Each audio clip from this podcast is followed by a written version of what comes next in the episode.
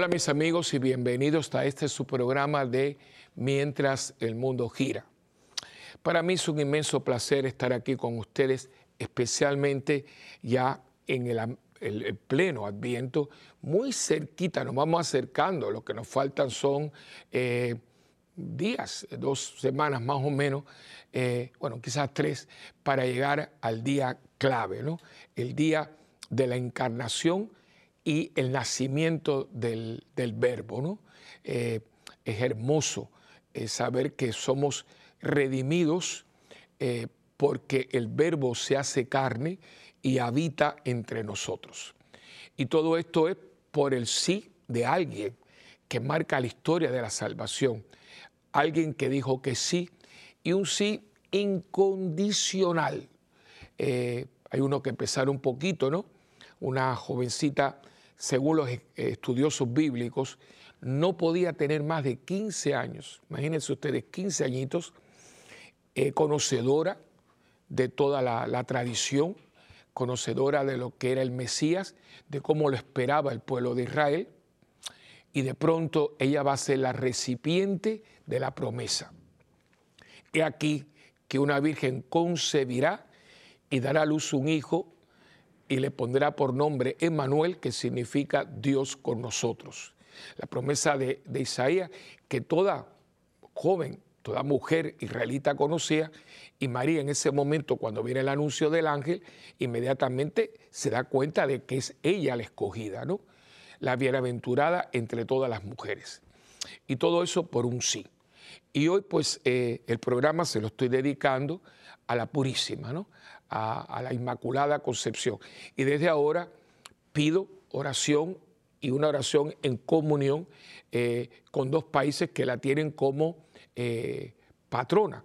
La primera es Nicaragua, nuestro querido pueblo de Nicaragua, con una cruel, sin sentido persecución algo que inclusive es totalmente anacrónico, porque no es que la iglesia no esté perseguida, la iglesia en muchos lugares está perseguida, pero se han, se han cuidado mucho en muchos países de hacerlo sotolapadamente, ¿no? Que noten. Pero esta persecución de meter gente, en este momento hay sacerdotes en la cárcel, un obispo con eh, encarcelación doméstica, simple y llanamente por hablar en nombre de los pobres, de los que no tienen voz y un gobierno que llega al poder precisamente hablando en nombre de los pobres, a los pobres que ahora están peores que nunca, eh, eh, es algo inaudito, algo que no tiene sentido. Y sin embargo hay un silencio eh, a muchos niveles y no una denuncia formal a nivel tanto eclesial como político internacional de algo que es una barbarie y una falta de todo y los más derechos, eh, eh, derechos humanos básicos, ¿no? Pues para el pueblo de Nicaragua, que hoy la tiene como patrona, con una tradición muy bonita, la gritería, ¿no? Quien causa tanta alegría, la concepción de María. Y también Estados Unidos, eh, que tiene como patrona a la Inmaculada Concepción. De hecho, si usted nunca ha ido y va a Washington, D.C., no deje de ir al shrine, al santuario nacional. Es una belleza.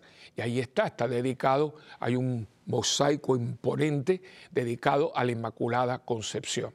Un dogma de fe eh, que tiene mucha, mucha historia y que a mí me toca muy de cerca porque Bernardita Subiru, eh, cuando en una de las 18 apariciones, una de las veces que viene, de las primeras, cuando su párroco le dice, dile a tu señora que el párroco de Lourdes no habla con personas que no le dicen quiénes son. Y Bernardita era muy, muy obediente eh, y muy sencilla, y ella, como su párroco se lo pidió, así fuese de obediente. Y entonces, pues, va y le dice, mi párroco dice que no va a ser la capilla y no va a hacer nada hasta que tú no le digas quién tú eres. Bueno, estoy poniendo palabras más o menos. Y es ahí donde la Virgen eh, mirando el cielo. Por eso cuando usted ve una imagencita de la Virgen de Lourdes, casi siempre la va a ver así, ¿no? Porque es el momento en que cuando ella le pregunta, la Virgen que la está mirando alza su mirada hacia el cielo y dice, yo soy la Inmaculada Concepción. Dogma de fe que en ese momento se estaba elaborando, especialmente por la Escuela Española de Teólogos a nivel de Vaticano. Por eso cuando Bernardita viene a Lourdes, porque ella no sabía lo que era Inmaculada Concepción, además eh, Bernardita no hablaba el francés, hablaba como una especie de dialecto, algo así como el patois. Y viene, viene. Por eso cuando le dice a su párroco, la señora me dijo que ella es la Inmaculada Concepción, el abad Pebaral, su párroco, se queda porque sabe que esto Bernardita no se lo podía haber eh, imaginado, porque primeramente ella no sabía, es un, concepto muy abstracto, ¿no? Y segundo, ella no, no tenía esa eh, formación. Y esto estaba a nivel de teólogo, ¿no? Por lo tanto, él se da cuenta de que ya este, este asunto de las apariciones es algo que, que no puede ser imaginación, como querían eh, dar a entender. Y ahí empieza él a tomar un, interés, muy grande y se va a volver el, cuidador, eh, el, padre espiritual que la va a proteger siempre. ¿no? Eh, por lo tanto, hoy para mí también, porque tiene que ver con Bernardita es Lourdes, Lourdes es Bernardita y en Lourdes la Virgen declara que ella es la Inmaculada Concepción. Así que mire cuántos eh, eh, cuántos temas, ¿no? Estados Unidos, Nicaragua, la persecución en Nicaragua, y eh, Bernardita y el, santuario de Lourdes y la Inmaculada Concepción como dogma de fe. Así que, y con esto, como ustedes van, el título que le he dado al programa es Pureza de Corazón. Algo inmaculado significa algo que no tiene mácula, que no tiene mancha pero antes de eso, pues vamos a comenzar el programa, como siempre hacemos, con la oración al Espíritu Santo, porque es el Espíritu Santo el que nos da la pureza de corazón. Vamos a estar eh, reflexionando en el programa de hoy a raíz de la fiesta de la Inmaculada, muy cerca ya de la Navidad, sobre la pureza, ¿no? algo que está en crisis, ¿no? Y vamos a ver por qué y cómo podemos y cómo nos podemos ayudar pero tenemos que pedirle mucho al Espíritu Santo porque esto, eh, yo diría que si bien nosotros con nuestra voluntad y nuestra cooperación a la acción del Espíritu Santo podemos hacer mucho, pero yo diría que en su totalidad, en su, en, en núcleo, está fuera de nuestras manos. Si Dios a través de su Espíritu Santo no actúa en nosotros, no podemos. Hoy la pureza siempre es un don del Espíritu, ¿no? Eh, la castidad, todo lo que tiene que ver, pero no solamente la parte sexual, que siempre cuando uno habla de pureza, pero también la mente, todo está aquí, todo está aquí, eh, cómo pensamos, y solamente, no solamente porque también mi corazón está manchado con el rencor, con la vanidad, con la avaricia, con la envidia, con la soberbia. Eso también, eh, porque siempre se habla cuando habla de pureza, pero no quiero adelantarme. Pero yo le pido al Espíritu Santo que nos dé el don de la pureza. Vamos a pedírselo. Ustedes, como siempre, yo lo pido por ustedes, ustedes lo piden por mí.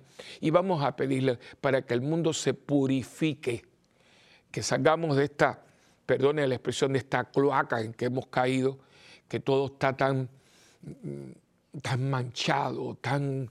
Dice, pero ¿qué pasa, Dios mío? Que hemos perdido la pureza. Y claro, estas son las ventanas del alma, y cuando por aquí lo, todo lo que entra es suciedad, vulgaridad, imagínense, por aquí entra y va a pagar. Aquí lo elabora y lo siente en mi cuerpo. Por eso, Espíritu Santo, por favor, danos el don de la pureza. Y hacemos la oración juntos en este momento. En el nombre del Padre, del Hijo y del Espíritu Santo. Amén.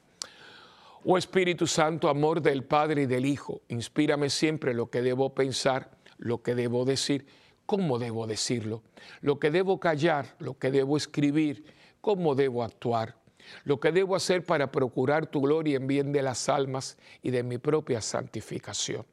Espíritu Santo, ilumina mi entendimiento y fortifica mi voluntad Dame agudeza para entender, capacidad para retener, método y facultad para aprender, sutileza para interpretar, gracia y eficacia para hablar. Dame acierto para empezar, dirección al progresar y perfección en el acabar. Amén. María, Madre del Buen Consejo, ruega por nosotros que así sea. En el nombre del Padre, del Hijo y del Espíritu Santo. Amén. Bien, pues eh, como les iba diciendo, nosotros eh, hoy vamos a estar hablando un poquito a raíz de la festividad de la Inmaculada Concepción, que estamos a, dos días, ¿no? es el 8 de diciembre, eh, hablando un poquito de la pureza. la pureza que como ya les dije hace un momentito, bueno, por lo menos introduje el tema, eh, muchas veces cuando uno habla de pureza, pues inmediatamente piensa de la sexualidad humana, de la castidad. Eh, claro, la castidad que es lo reverso de la lujuria. Cada eh, pecado capital tiene a su vez una virtud, ¿no? Los siete pecados capitales, bueno, uno de la lujuria, pues frente a la lujuria, el don de la castidad. Y claro, todo esto tiene que ver con la mente, tiene que ver con la mente. Y de hecho, eh, había, eh, le había dicho en producción que le había dado el texto, pero quiero añadir también el texto de Romanos capítulo 12, versículo 1 en adelante, porque para yo tener un, corazón limpio, porque de las bienaventuranzas, la primera, acuérdense que la primera es eh, bienaventurados los pobres de espíritu, ¿no? pero esa es la uno. La última, Bienaventuranzas, bienaventurados los limpios de corazón, porque ellos verán a Dios. Comienza con la pobreza de espíritu y termina con la limpieza de corazón. Eh, y yo digo, bueno, ¿cómo uno puede llegar a ser limpio de corazón? Porque como ya lo dije, no solamente es todo lo que tiene que ver con la sexualidad, eh, que claro, hoy en día está ahí, ¿no? Porque de los grandes males que nos arropan, mucho tiene que ver con la sexualidad, porque está muy a flor de piel, ¿no? Eh, es un, el placer sexual es una cosa que abruma al ser humano, ¿no? Eh, porque tiene que ver con el mismo principio de, de la procreación, pero todo esto tiene que estar controlado por la voluntad y la voluntad tiene que estar fortalecida por la gracia porque si no, no se puede. De hecho, San Pablo, hablando eh, precisamente del aguijón de la carne, que dice que era como un instrumento de Satanás, que lo, hostigaba de tal manera que él se encontraba haciendo el mal que no quería hacer y no podía hacer el bien que él quería hacer. Y hablamos de Pablo, ¿eh? que no es corto de palabra. Dice, tres veces le he pedido a Dios que me lo quite y tres veces el Señor me lo dijo, no, mi gracia te es suficiente. Pero claro, aquí está todo eh, la combinación de la gracia, mi voluntad de cooperar con la gracia y sobre todo poner los medios para que la gracia no se frustre en mí. Ahora entonces nos encontramos con el escenario que nos encontramos, que todo en el momento actual está sexualizado. Yo creo que si bien siempre el mundo ha coqueteado con la cuestión de la sexualidad, etcétera, con todos eh, sus, factores, pero como ahora nunca ha visto, ¿no?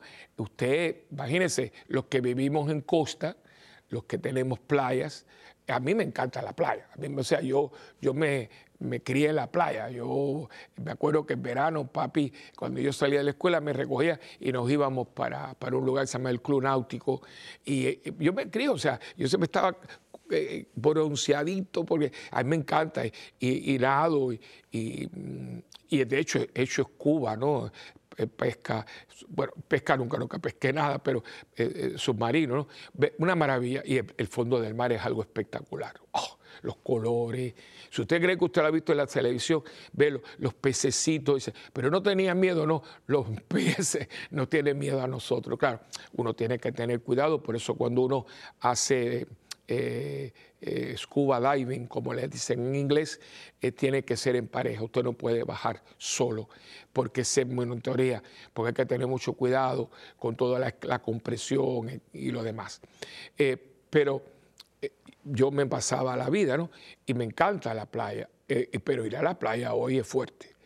Porque, y es bien impresionante porque, eh, no sé en otros lugares, pero en Puerto Rico, etcétera, es bien simpático porque los hombres todos tenemos chores, algunos por aquí, pero las damas, yo sinceramente algunas están desnudas prácticamente. Entonces, uno no quiere mirar, por eso uno va en grupo, mira para casa, pero dice, pero ¿qué pasó? Cuando, ah, por ejemplo, el recato, el pudor, esas son palabras que yo creo que, con todo respeto, a alguna jovencita usted le dice recato y dice, ¿y eso qué? ¿Y eso qué? Eh, no sabe, porque los escotes, y no solamente la playa, donde quiera, hay que ver a veces las bodas, ¿no? Las damas, las mismas novias, esto es fuerte, ¿no? Porque se ha perdido el pudor y el recato, no nos estamos ayudando. Y desgraciadamente los ojos están donde están. Entonces por eso antiguamente eh, la, educación decía que las jóvenes y los, uno miraba hacia, uno, uno miraba hacia abajo, ¿no?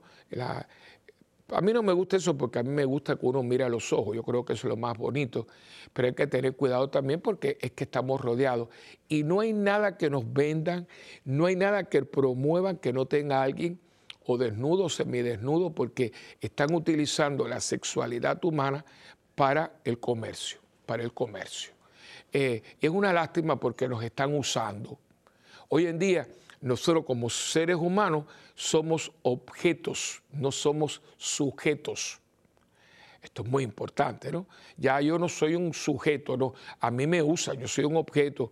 Entonces, por eso es la cuestión de los gimnasios. Pues ya no vamos para tonificar el cuerpo, para hacer ejercicio, para mantener la salud corporal, la presión, el peso. No, ahora es para tener un cuerpo esbelto, porque ahí está la cosa, ¿no? Entonces, las modelos, los modelos, las camisas abiertas, porque aquí también entran los hombres, ¿no? Eh, entonces, todo ese culto a la belleza, eh, que ya es algo fuera de proporción, ¿no? Los hombres impresionantes. Yo me acuerdo, y esto da risa, da risa en este momento, porque eh, en el tiempo mío, primeramente, yo digo, Dios mío, como a mí me enseñaron, y esto, esto está en el saco del olvido, porque a nosotros los muchachones, los varones, decía, estábamos mirando el espejo, ¿qué, usted, ¿qué, hace usted mirándose tanto en el espejo? Eso es para las mujeres. Y todos estábamos recortados iguales, ¿no? En, Cuba le llamaban la balanguita, porque era con una maquinita y se acabó, y usted todos los peinábamos iguales, ¿no? Hoy en día el hombre está frente a un espejo, por a, veces yo voy en, el, en, el, en, el, mi, auto, en mi coche, ¿no? y yo me río porque a a veces al lado hay un hombre joven y tú los ves con el espejito retrovisor peinándose, algo inaudito, ¿no? Es el culto, esa belleza desproporcionado, porque hay que estar bien acicalado, bien vestido, pero es una cosa, los hombres se sacan las cejas, de hecho, hay hombres con las cejas mejor sacadas que las mismas mujeres. Eh, la depilación, y ahora me río porque antiguamente usted tiene que ser un hombre de pelo en pecho. No lo busquen porque todos están depilados, todos están depilados, porque a las mujeres no les gusta el pelo. Dicen que eso es lo que la razón por la cual los hombres se están depilando. Pero estoy hablando de todo esto, algunas cosas dan risa, pero son serias. Y es un culto, un culto, un culto, para ver a la persona como objeto, para desearla, para... Eh, vivirla, perdone la expresión, pero de ahí viene la palabra, está viviendo esa mujer, ¿no? Está viviendo ese hombre por las mujeres. Y yo de hecho, creo que lo dije en un programa, lo quitaron rápido, pero yo lo vi, lo vi en el cine.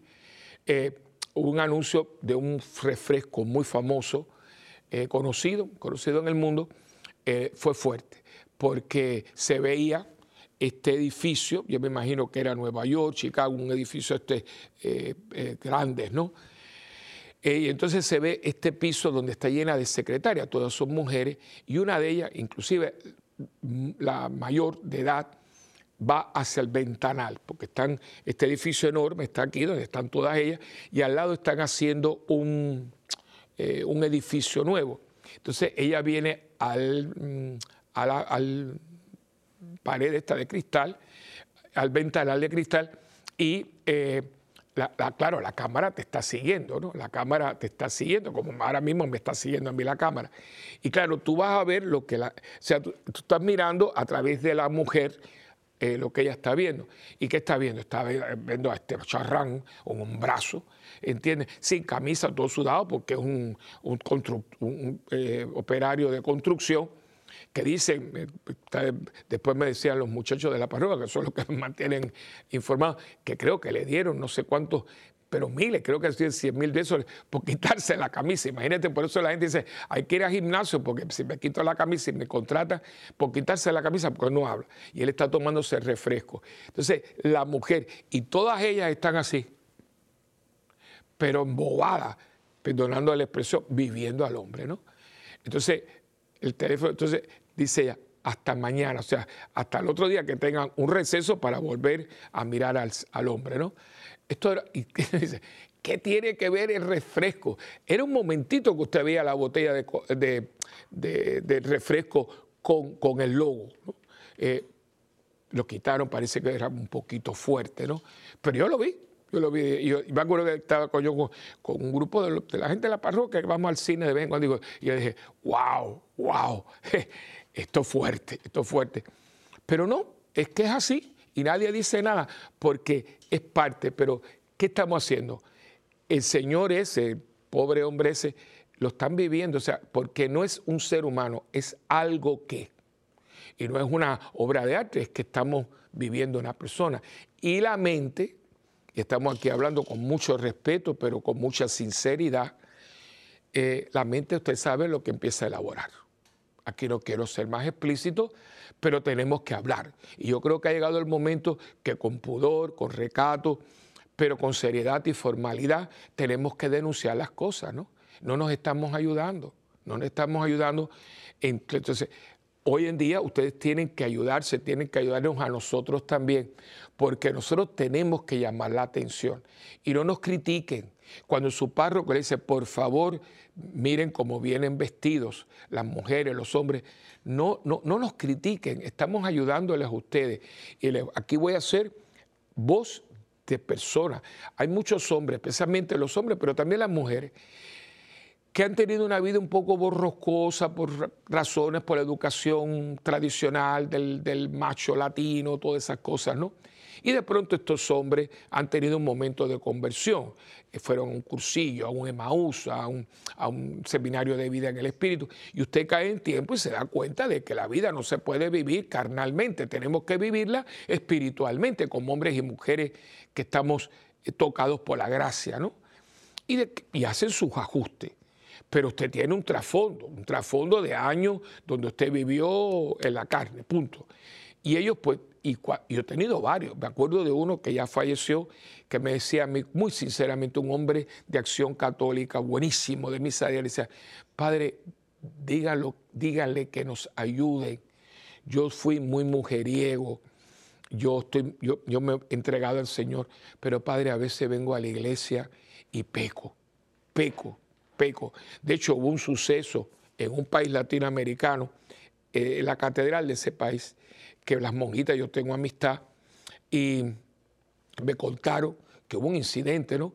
Está en una misa, era las mañanas del domingo, siempre venía esta muchacha, muy linda, la monja ese padre, una muchacha de veintipico de años, muy hermosa, pero venía con unos, unos eh, eh, pantalones de mezclilla, le llaman jeans, le llaman mecánico, como usted le bien apretado, la blusa, y, era una cosa porque molestaba, era demasiado, y ella siempre se quedaba para el final.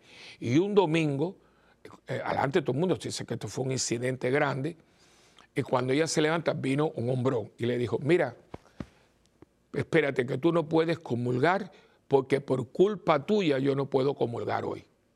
Imagínense, se formó la de San Quintín pero es que no nos estamos ayudando, tanto yo para ella como ella para mí, porque hemos perdido la pureza. Nos vemos como objetos, no nos vemos como sujetos. Y hoy no voy a entrar en particularidades, sino me voy a quedar ahí. Yo no soy un objeto. Usted no me puede ver a mí como algo que yo existo para satisfacer a. No, yo soy una persona y muchas veces porque somos de carne y hueso. Aquí no podemos entrar en utopías, no podemos entrar en idealismos, tenemos que ser bien, bien realistas. Y cada uno de nosotros debe conocer su sexualidad, debe conocer su educación, debe conocer, y muchos venimos con, con averías con defectos de, manufactura. ¿Por qué? Porque no nos dieron una buena educación o porque no nos enseñaron bien. Y muchos niños, mira, esa es tu noviecita, esto y lo otro, ya le mete la cosa. Y hoy en día con la cuestión del género y el jaleo, están acabando, pero acabando. Porque un niñito de 4 y 5 años todavía, si ese niñito cuando está desnudo no sabe, no le metan cosas y están acabando, están, lo que están haciendo con los niños es cruel porque hay un tiempo para todo. Y si usted tiene una buena educación sexual que debe ser impartida por los padres, porque nadie me quiere a mí como mi mamá y mi papá, y mi mamá y mi papá, porque me quieren, deben formarse cristianamente, que hay cosas, eh, cursos, eh, talleres, retiros, para que el padre tenga una buena formación y forme al niño, pero chiquitito. De hecho, tuvimos un programa de radio, y le agradezco mucho al padre Pedro, Núñez, porque él eh, eh, eh, nos invitó a Lucía, que es una gran mujer, una gran psicóloga, ha estado muy bien, ha trabajado en Washington, tiene una, todo una, un, ministerio, me acuerdo del nombre de Lucía, que es abogada, ella se llama Lucía, ay Dios mío, es la doctora, es doctora, una mujer, Lucía Baez Luzondo una mujer extraordinaria, búsquela porque ella tiene cursos, tiene todo y ella existe.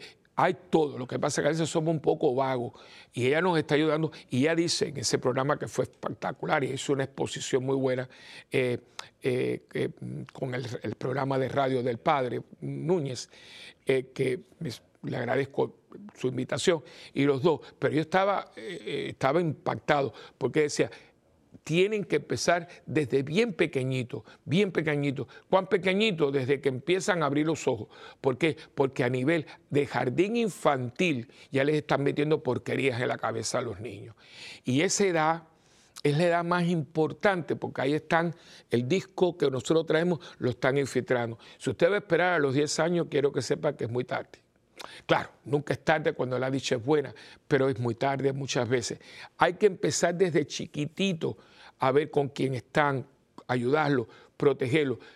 Los programitas, los jueguitos que a veces ponen para entretener a los niños, cuidado, cuidado, que entre col y col están metiendo lechuga. Porque una mente contaminada, una mente distorsionada, hace que la sexualidad entonces después esté contaminada y distorsionada. Y todo lo que estamos viendo, créame, yo no estoy hablando solamente como sacerdote, tengo personas que traigo a la parroquia y cuando están hablando yo me siento a escuchar y a coger nota. Todo tiene una razón de ser, todo en la vida. ¿Y, ¿Y por qué este niño? ¿Y por qué aquello? Porque hay mucha gente, y claro, muchas de estas personas mayores tienen problemas que traen eh, eh, eh, en, su, en su mochila. Y es un problema grande y por eso entonces cuando usted tiene estas lagunas, cuando usted tiene estas deficiencias, usted no va a poder tener una, una mente sana. Y al no tener una mente sana, imagínense, de aquí vamos para acá, no podemos ser gente pura. Y ahí vienen entonces todos estos pecados que tienen que ver con la castidad, otros pecados que también vamos a hablar de ellos, eh, en esta parte me he centrado en lo que es la sexualidad, que es lo más visible, pero también la envidia, los recelos, los complejos, la vanidad, el rencor, todo eso también nos hace impuros, que eso voy porque eh, lo dejé para final, pues siempre nos quedamos un momentito, yo hablé ya de esto, de lo que tiene que ver con nuestra sexualidad humana, pero eso no solamente es lo que hace impuro al hombre, porque el rencor, la envidia, la soberbia. Pero vamos a dejar eso ahora cuando vengamos después de esta pausa en este tu programa de Mientras el mundo gira.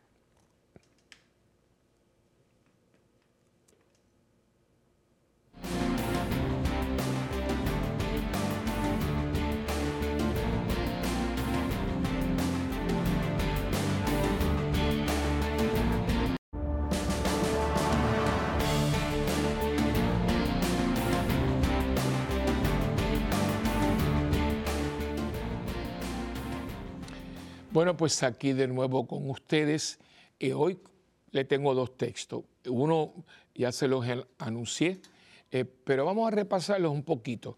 Eh, el primero, pues, es Mateo capítulo 5, eh, que empieza con el versículo 1, que es la bienaventuranza. Como ya les dije, la primera bienaventuranza es los pobres de espíritu, porque Dios es el reino de los cielos. La última es la bienaventurados eh, eh, los que, perdón, los de corazón puro, porque ellos verán a Dios. Eh, es el, número 8. O sea, que aquí vemos que casi al final, bueno, la, casi la penúltima, la, octava bienaventuranza, es bienaventurados los limpios de corazón, porque ellos verán a Dios. Claro, porque eh, con la, suciedad y la cosa no podemos, eh, interfiere, ¿no? Eh, con la claridad de mente que tenemos que tener. Es como cuando usted tiene cinco personas hablándole a la misma vez, usted no sabe quién está hablando y a lo mejor se va a quedar con el que más grita pero menos sentidos tiene. Así que si no tenemos la claridad, el espacio para que Dios se manifieste y nos hable, no vamos a poder. Y entonces tenemos entonces capítulo 12 de los Romanos, que es muy importante porque dice, el, el capítulo 12 de Romanos, versículo 1, les exhorto pues hermanos por la misericordia de Dios a que se ofrezcan ustedes mismos, nosotros, mente, corazón y alma, como un sacrificio vivo, santo, agradable a Dios. Tal será su culto espiritual.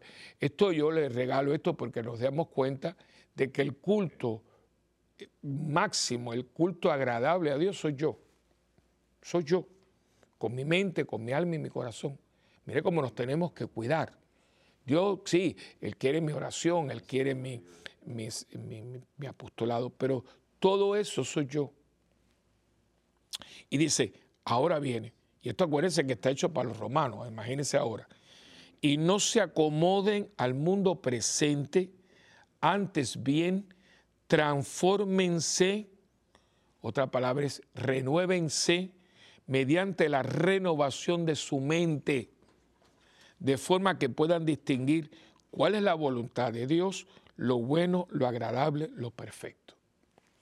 Yo creo que con esto ya más o menos está explicado lo que es la limpieza de corazón. O sea, yo no puedo saber lo que es bueno, agradable a Dios, perfecto, cuando yo tengo un montón de cosas que me oscurecen la mente. Y aquí ahora voy a hablar un poquito más de lo que a mí me ensucia el corazón el rencor, los complejos, la soberbia, el egoísmo, los celos, eh, la avaricia. Esto me empuerca toda la vida, ¿no? Una persona envidiosa es una persona que no puede, que no tiene felicidad, no la tienen, no la tienen para nada, porque no puede disfrutar del bien de los demás. Y si no, son son esta gente, porque algunos son envidiosos abiertamente, no, porque, pero hay gente que yo le amo, en inglés es muy bonito, es darts. darts ¿Se acuerdan de los dardos, no? ¡Pac! Algunos los tiraba, eh, que siempre se cogía como un, era una, pieza como de, corcho, y jugábamos los dardos que eran, eran puntiagudos, y usted lo tiraba, ¿no? Bueno, hay gente que son especialistas en dardos, ¿no? Eh, siempre es el inuendo, la cosa. Envidia, envidia. Eh, todo, eh, se hablaba de las mujeres, pero los hombres también ahora, ¿no? No, que si mira, que si esto, que si el otro. No esconda, es envidia, es envidia. Que si se pinta, que si no, que si el, que si viste, que si. Déjela. Y, entonces, ¿qué pasa? Que somos hipócritas. No, yo no lo digo, lo que pasa es que es que ella. Mentira, porque estamos envidiosos, porque a lo mejor ella eh, eh, es más bonita de cara, o a lo mejor se viste mejor porque tiene medio, pero no sé envidioso. Y la envidia a mí no me permite ver la belleza de la otra persona. No me permite. Y por lo menos, por lo menos, acéptelo. Yo creo que toda cura, toda sanación en la vida comienza cuando usted lo acepta. Usted puede ir al mejor psicólogo del mundo, al mejor psiquiatra, al mejor médico para cualquier cosa pero ellos no son adivinos. Y si usted le esconde cosas, pues él habrá un diagnóstico parcial porque no tiene toda la data, no tiene todos los elementos para hacer una buena conclusión, un buen diagnóstico. Pues usted va a Dios, a un director espiritual que Dios ha puesto en su camino, y no le dice la verdad, mire, eh, Padre, o mira, Señor, yo estoy lleno de envidia. Y, y ese Dios va a darte mucha em, introspección para que tú puedas ver el por qué. El por qué yo he ensuciado eh, la mirada de tal manera que yo no puedo ver lo bueno en lo demás porque me da envidia. A lo mejor porque usted se siente que usted no vale nada y podemos ir a la sanación, pero aceptarlo, la envidia, la envidia ensucia la mente, ensucia la visión del otro, ¿no? Ya yo no lo puedo ver como alguien que mira qué bonito le quedó, qué bien se viste, qué elegante. No, no, no lo puedo. Y es horrible, es horrible, porque yo no puedo disfrutar con el bien de los demás. El rencor, el rencor, la gente que es muy rencorosa y te sacan y te sacan, esa gente no tiene paz. Esa gente no tiene paz. El otro no puede tener felicidad porque nunca puede ser feliz con la felicidad del otro porque es envidioso. Y este no tiene paz porque toda la vida tiene un odio y una cosa porque es muy rencoroso. Pues entonces usted no puede. Y todo tiene que ver con la pureza porque mi corazón está agriado, mi corazón está lleno de envidia, mi corazón está lleno de celos. Y cuando el Señor nos dice, bienaventurados los limpios de corazón, ahí va mucha cosa. No solamente, ya lo digo y lo repito, no solamente la parte de la sexualidad, hay otras cosas que son iguales o peores, yo diría. La persona soberbia que ahora entramos, rencoroso, eh, envidioso, soberbio, prepotente. Hay personas que son horribles, que le encanta tener poder, pero ¿para qué? ¿Para qué usted quiere tener poder? Porque lo único que sirve el poder, para lo único, es para servir. Yo no veo otra después de esos años, de años, de años, digo, bueno, pero ¿para qué yo quiero poder? Igual que el dinero, ¿para qué yo quiero tanto dinero? Yo creo que porque el dinero me ayuda a servir, o sea, si yo tengo mucho dinero, yo puedo tener instituciones sin fines de lucro, obras de caridad, pero ¿para qué? Para tener aviones que tener zapatos y zapatos y zapatos que no me puedo poner. Entonces, ¿cuál es la idea? Fíjese cómo me voy pudriendo, como me voy envenenando mi mente y mi visión, porque de mi mente viene la visión de las cosas y de las personas. Hablábamos ahorita cómo yo veo a esta mujer, cómo yo veo a este hombre. Ok, la visión como objeto, no como sujeto, pero cómo yo veo el poder para servirme de él, para servirme de él, para eh, abusar de la gente, para someterlas, para muchas veces eh, manipularlas para corromperme. Cuánta gente que eran personas buenas con un poquito de poder se corrompe. Y esto está a todo nivel, esto está a todo nivel. O sea, no se sienta mal, porque mire, el padre, no, me eso se pasa en el clero. ¿Por qué yo me hice sacerdote? Porque lo único, pero no, porque eh, decía uno, no, porque este cuellito, que ahora no sé tanto, pero antiguamente el cuellito tenía poder, ¿eh?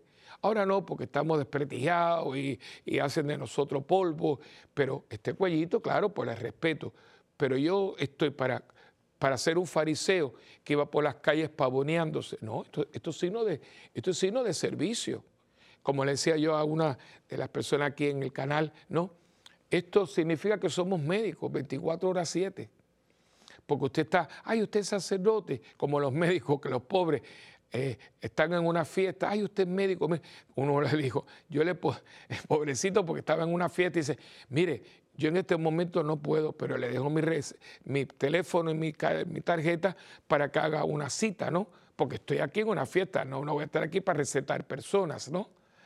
Bueno, es sacerdote, pero esto es signo de servicio, punto. Pero para qué yo quiero, para eh, sentirme importante. Y no, porque los, títulos, obispo, el cardenal, pero ¿para qué? Para usted sentirse qué? Que usted es mejor o, que alguien, que usted... No, hermano, está equivocado, tiene la mente impura, la impureza. Porque fíjense que en el pueblo de Israel habían montones de prescripciones, montones, que hacían impura a la persona. El que, no sé, tocar tal cosa, las mujeres, perdón, las mujeres cuando tenían la menstruación, pues quedaban impuras y todo era un proceso de purificación. Bueno, a nosotros, nosotros nos purificamos con el sacramento de la reconciliación. Entonces tenemos que purificar, purificar nuestra mente, que es donde entra el, el pudor, el recato, el bien vestir. Eh, algunas personas no les gusta porque se ponen así, pero esa, esa, eh, esa moda de que cada día sube más la falda, usted me perdona. Con todo respeto, si no le gusta, lo siento mucho, le pido disculpas, pero no es por ofender. Pero como lo dije hace poco en la parroquia, ¿no? Y uno pone las caras. No, pero es que esa es la moda. Pero es que, hermanos míos, hermanitas mías queridas, Usted no puede vestirse de acuerdo con una moda que la vuelve objeto y no sujeto. La faldita por aquí, que yo no sé quién le inventó, fue alguien que para mucha de esta gente no hay ningún sentido de pudor ni de recato, porque muchos de ellos no viven una fe. Y ellos lo que están buscando por ahí cómo hacer, cómo buscar, cómo eh, estrenar. Y, por ejemplo, eh, eh, andar sin, sin ropa interior. ¿A quién se le ocurrió esto? Y yo no me puedo poner algo que se le ocurrió a alguien que no cree ni en la mamá que le dio a luz. Yo tengo que tener discernimiento, pero si mi mente no está limpia, no es una mente pura, yo, ah, pues mira, esta es la moda. Sí, pero espérate un momento, ¿quién creó eso? El, el modelo a seguir no es el modisto, no es el que puso esta línea. El modelo a seguir es el modelo que Cristo nos pone, que seamos servidores los unos de los otros y nos cuidemos, tenemos que cuidarnos. Eh, yo para ti, tú para mí. Entonces, mira, yo no te estoy diciendo que tú vayas con una falda que te arrastre, no, pero más o menos a la rodilla. Pero, ¿Por qué? Porque si usted tiene la falda aquí y está en la oficina y usted, usted va a estar mostrando lo que no tiene que mostrar, recato, tranquilo. Pero entonces nos hace a nosotros que muchas veces usted hoy entra a catedrales y usted va a ver un cuadrito que dice, acuérdense que está entrando en un lugar santo, por favor, la vestimenta. Pero eso no habría que ponerlo ahí. Y yo inclusive digo, es que no es que tú te vistas de una manera porque vas a entrar en una catedral, en un lugar sagrado. Es que una persona cristiana no sale así de su casa como salen nuestras hijas, nuestras sobrinas y nuestras nietas, por amor de Dios, esas niñas que a veces pues están arriesgando con la cantidad de gente que está tan enferma, con la cantidad de personas que no pueden ver. Yo, uno es hombre y a mí me da un asco, porque me da asco ver una muchachita, porque yo tengo mi sobrina que tiene 16 años que siempre estoy, no puedes salir así. Pero a veces yo no me meto porque los padres, no, los padres están a veces ciegos, ¿no? Después si le secuestran a la muchachita, la cuestión, ay, ay, Dios mío, ay, Dios mío, no. Tenía que haber puesto, usted no puede salir así de la calle. Pues son niñas preciosas, porque las madres se alimentan muy bien, y una niña de 15 años parece una mujer de 20.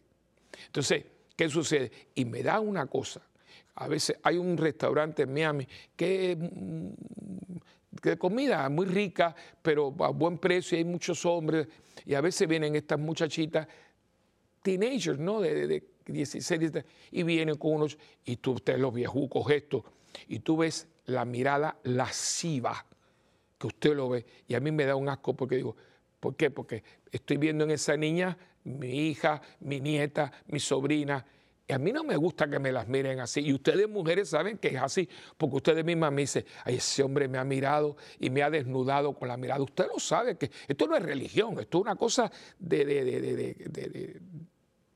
de, realidad, de realidad humana. No nos estamos ayudando, nos estamos haciendo mucho daño. Y por eso ustedes ven, secuestraron a fulano. Señor, no le eche leña al fuego. Y tenemos que cuidarnos el vocabulario que estamos empleando. tiene que apagar el televisor.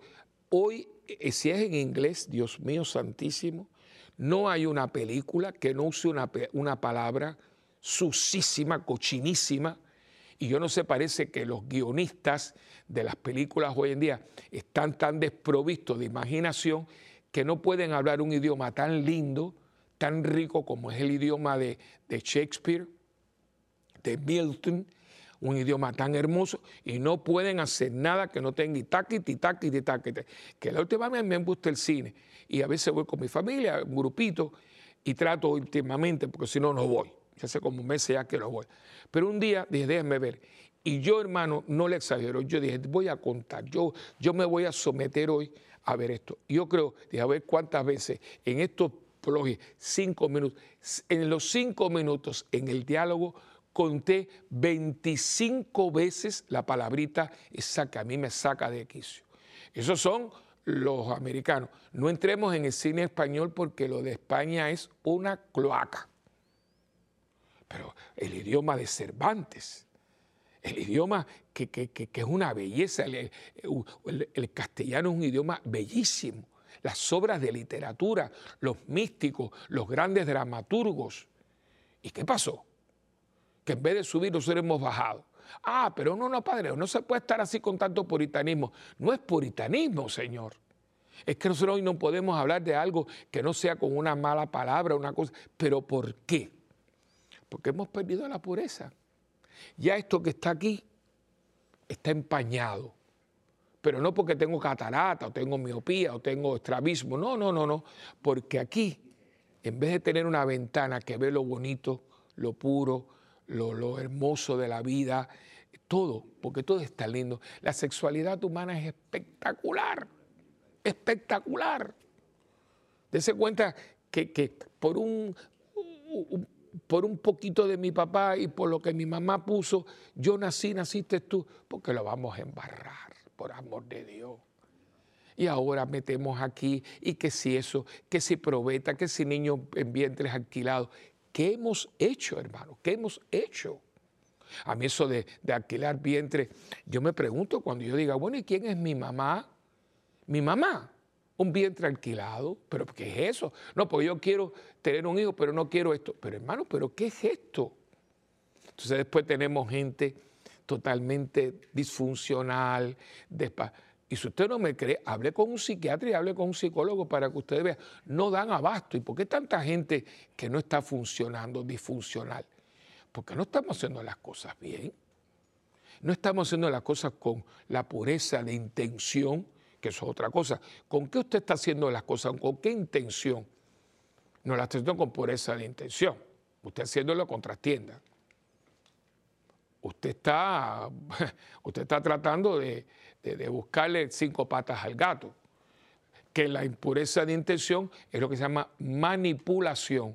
Yo te voy a dar esto, ay sí, me voy a acercar a ti eh, con amistad. Mentira, tú lo que quieres es sacar de mí algo que tú quieres porque tú me estás viendo como objeto. Una vez que tú consigues de mí lo que quieres, colorín colorado, este cuento se ha acabado. Por eso le digo a las muchachas, no se estén acostando con todo el mundo no, porque ahora las mujeres y los hombres somos iguales. Mentira. Esa es una mentira que le han metido a las mujeres. Porque que yo sepa, que yo sepa, porque muchos que he tratado, pero no van a poder, ninguno de nosotros concebimos. O sea, que tú te vas conmigo y tenemos una noche de calentura y de apasionamiento y tú quedas encinta, tienes dos opciones. O lo tienes con todas las consecuencias que eso conlleva, o lo matas y te vuelves la asesina tuya de tu propio hijo. Qué duro lo que te estoy diciendo, pero es la verdad, no hay otra opción. ¿Por qué tú no dijiste que no? No, espérate un momentito, me tienes que respetar. Porque millones de mujeres, por siglos de los siglos, un momentito que yo tengo ganas, pero no es el momento. De aquí para abajo, nada. Ahora no, no, porque somos iguales. No somos iguales, porque mira, y perdone, estoy siendo muy crudo, pero esto es necesario decirlo. Yo como hombre, digo yo, cualquier hombre puede haberse acostado con un harén de 100 mujeres. Y va a un urólogo y le hacen todas las pruebas de CT scan y MRI y todas esas cosas. Y el hombre puede decir, yo soy señorito, yo nunca he tenido relaciones con ninguna mujer. Y no hay ninguna prueba médica que pueda decir lo contrario. Una mujer ya tuvo relaciones sexuales con un hombre y va a su ginecólogo, le hace la prueba y dice, aquí ya hubo intervención. Así que no somos iguales. Esto no es religión, esto es algo realista Esto es algo biológico, anatómico. No somos iguales. Además de, yo vengo, perdone la expresión como se dice en la calle, te preñé y tú sigues con tu problema. Y yo me desaparecí del mapa. Así que como no estamos en igual de condiciones, porque las consecuencias no son lo mismo, oye, no somos iguales. Y la pureza es muy bonita porque es alentadora, porque yo concebí a mi hijo de una manera pura, bonita, agradable, bendecida. No se acuerdan que les dije en un programa, tú te imaginas uno de esos que aparte del otro que denigra a las mujeres y le dice perra, y le dice gata, y bueno, una cochinada, pero la gente, eh, ¡ay, qué maravilla, ¿no? Pero el otro, que, este es otro rapero, le decía, Anoche yo estaba ahí, no sé qué, que me, anoche estaba tan borracho, bla, bla, bla, bla, bla, que me acosté contigo, bla, bla, bla, bla, bla, y yo no me acuerdo de tu nombre. Oye, qué bonito, ¿eh? Tú sabes lo que es que tú te acostaste, tú te diste porque el hombre entró en ti. Nosotros entramos dentro de la mujer. Todos los órganos sexuales de nosotros están afuera. Los de ustedes están dentro. Y que yo el otro día te diga que yo estaba tan borracho que después que hice lo que hice, yo no me acuerdo de tu nombre. Por favor, ¿qué pasó aquí?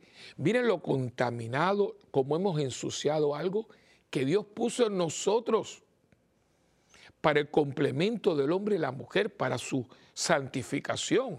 Porque cuando estamos en sacramento y hacemos esto con la bendición de Dios, Óigame, todo esto toma una dimensión y sigue siendo sexo, y sigue siendo intimidad, y sigue siendo una experiencia placentera, hermosa, pero está dentro del plan de Dios. Y como está dentro del plan de Dios, es algo puro, bonito y, y santo. Por eso le digo, hermano, que la pureza es un regalo de Dios. Y vamos hoy a María, la purísima, la que con su sí hizo que concibiera por obra y gracia del Espíritu Santo al autor de la vida. Wow, Virgencita, ten piedad de nosotros, reza más inmaculada, para que todos nosotros tengamos el don de la pureza. Yo le pido para mí, porque como hombre también uno está que a veces, ay Dios mío, ayúdame, porque hay días que está flor de piel y aquí no hay edad, aquí no hay edad. Ay no, porque con el tiempo nada, con el tiempo nada. Con el tiempo nada, hermano, porque esto no pasa. Yo me acuerdo una vez, y termino con una nota jocosa, pero realista, fui a ver a este señor, unos veintipico de años, y cuando estoy entrando en el cuarto, sale el enfermero, una enfermera preciosa, y me dice, viejo cochino. Digo, ay, ¿qué pasó? Yo diría que se había corregido y todo. Ay, se, se corrigió. Dice, no, que se va a corregir, padre. Me acaba de dar un pellizco en la nalga Digo, ah, bueno, el viejo estaba con noventa y pico años, pero no había perdido gusto. ¿Ves? No, no se va, es parte de nosotros. Por lo tanto, tenemos que educar, santificar y purificar. Y esto está en Dios, pero también en mí. Señor, que tu gracia no se frustre en nosotros, que tu gracia no se frustre en mí, que yo pueda, y si he pecado, porque hemos pecado, de pensamiento, palabra, obra, yo me soy yo el primero, Señor, perdóname y ayúdame con tu gracia a pasar la página y a vivir en pureza para que con el corazón puro pueda verte al final. Porque bienaventurados los limpios de corazón, porque ellos verán a Dios. Bueno, hemos llegado al final de este programa, en este tiempo tan lindo, el tiempo de Adviento, y le pedimos a la Virgen Purísima, este es un mes muy lindo porque aquí hay una fiesta de la maternidad de la Virgen, está la Inmaculada y la Guadalupana, y después la Navidad. Así que aquí María reina en este mes como ella merece, reina y señora, ¿no? Así que, y no deje de escribirnos a mundogira.ewtn.com y sobre todo visite nuestra página web parroquiasantabernardita.org. Y estamos también en YouTube. Santa Bernardita. Acuérdense que tenemos las misas de aguinaldo, sintonícenos para que usted pueda hacer el novenario con nosotros desde Puerto Rico. Y también eh, nuestra página de Facebook de Padre Willy. Y, y el teléfono de la parroquia es 762 787 762 0375. Bueno, hemos llegado al final. Acuérdense que ustedes y yo tenemos un pacto y no lo podemos violar jamás. Yo oro por ustedes, ustedes oran por mí y juntos por el mundo. Que Dios me los bendiga. hoy y siempre, en el nombre del Padre y del Hijo y del Espíritu Santo. Amén. Y hasta la próxima en este tu programa de Mientras el mundo gira.